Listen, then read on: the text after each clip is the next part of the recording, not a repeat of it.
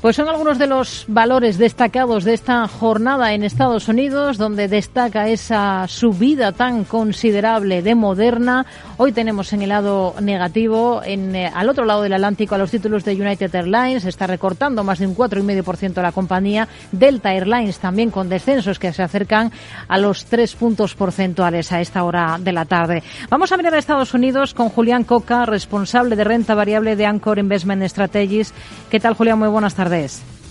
Hola, ¿qué tal? Muy buenas tardes. Bueno, tenemos una jornada intensa con muchas referencias. Tenemos algunos movimientos muy destacados, como es el caso de esa subida de Moderna de más del 20% ante el éxito, parece, de la fase en la que va una vacuna de la compañía contra el melanoma. Es uno de los focos de atención claros de la jornada.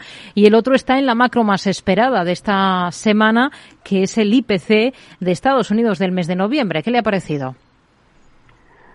Bueno, pues eh, la verdad es que el dato no podía ser mejor, un poco pues para, eh, para lo que está esperando el mercado en, de cara a la reunión de la FED de, de, mañana. Y es que, bueno, pues tenemos una core eh, que, que sigue desacelerando y sobre todo lo que vemos es la parte de servicios ex casas, bueno, la parte de de rentas, que es una cosa que Powell dijo, que él se iba, o que pretendía la FED fijarse un poco en, en, esa, en esa magnitud, que también vemos eh, cómo se sigue enfriando. Eh, así que, eh, por ese lado, buenas señales. Eh, indudablemente, vamos a estar ante la próxima subida de tipos, que va a ser de 50 puntos básicos por parte de Powell, pero creemos que quizás intente en un discurso en el discurso pues ser un poco más hawkish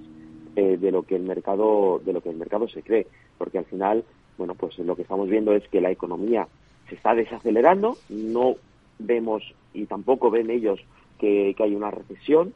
Eh, las condiciones financieras eh, cada vez pues son más laxas comparado con bueno pues dos meses eh, con lo, que teníamos hace dos meses y eso es algo que ya Powell también ha dicho que le preocupa y es que no quiere eh, que la gente se confíe.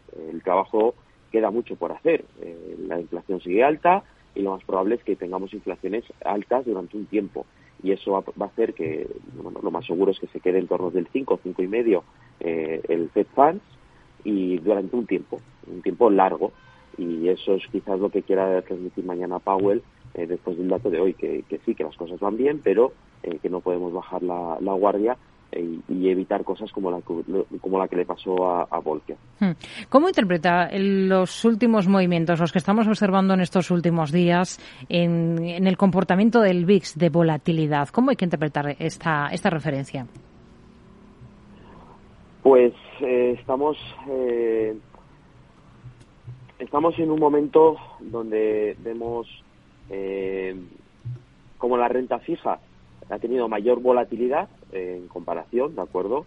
Eh, que la renta variable ha sido el activo bueno, pues que, ha provocado todo el, el, trigger, todo el catalizador de, esta, de, estas, de estas subidas en, en, las tires y caídas en la renta variable.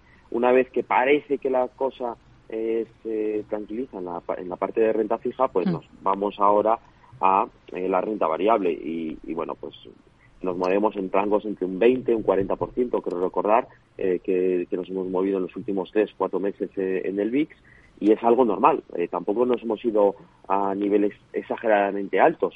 lo que teníamos era en años anteriores niveles muy bajos. ahora estamos en una, más, en una normalidad. E incluso la subida que hemos visto a 25 o 26, pues es que tampoco es preocupante, es tan solo pues eh, una vuelta a la normalidad en un activo que es, volátil y que bueno pues que también tiene resultados eh, que se juntan muchas cosas eh, con, en, un corto plazo de tiempo y eso provoca que tengas movimientos más fuertes intradía y que se traduzcan en una mayor volatilidad. Pero más allá de eso no, no hay que no hay que hacer una lectura negativa eh, sobre, sobre Hoy se revierte ese fuerte repunte que veíamos en la última sesión en el VIX. Em, en cuanto a compañías, están cotizando los resultados de anoche, por ejemplo, de Oracle. Em, ¿Qué le han parecido las cifras? ¿Con qué se quedaría de los números de, esta compañía tecnológica? Pues la verdad es que han sido bastante buenos, eh, crecimientos de, del 25% en, en las ventas en divisa constante, que a pesar incluso de bueno pues todas las dudas sobre el crecimiento que hay a nivel global y más allá para las compañías americanas la fortaleza del dólar, bueno pues ha sido una compañía que ha sido capaz de, superar un poco todos eh, todos esos baches. Y lo, y lo estamos viendo bueno pues en una, una situación eh, bastante envidiable al resto de, de, compañías del sector.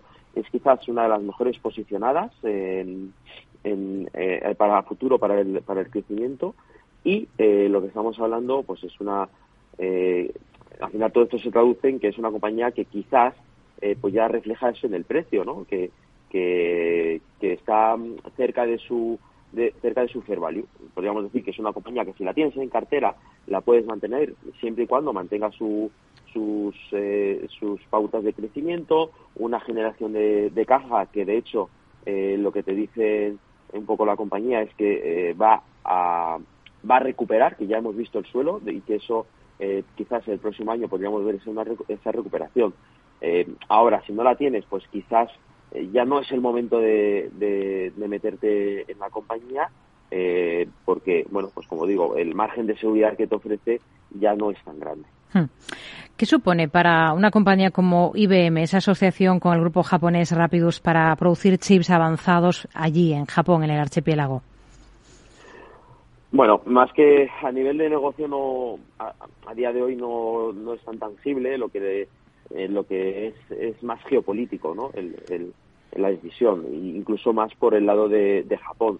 Eh, al final estamos viendo como bueno pues todo lo que ha provocado la guerra de Ucrania no aquí no solamente es eh, un movimiento de la dependencia de Europa con el gas eh, sino que a nivel global bueno pues hemos visto cómo eh, dependíamos eh, mucho eh, o, bastante de también de China. Y China aunque cada vez menos pues está un poco de más cercana a Rusia que, al resto del mundo y quieres limitar un poco las, exportaciones que haces a China de chips.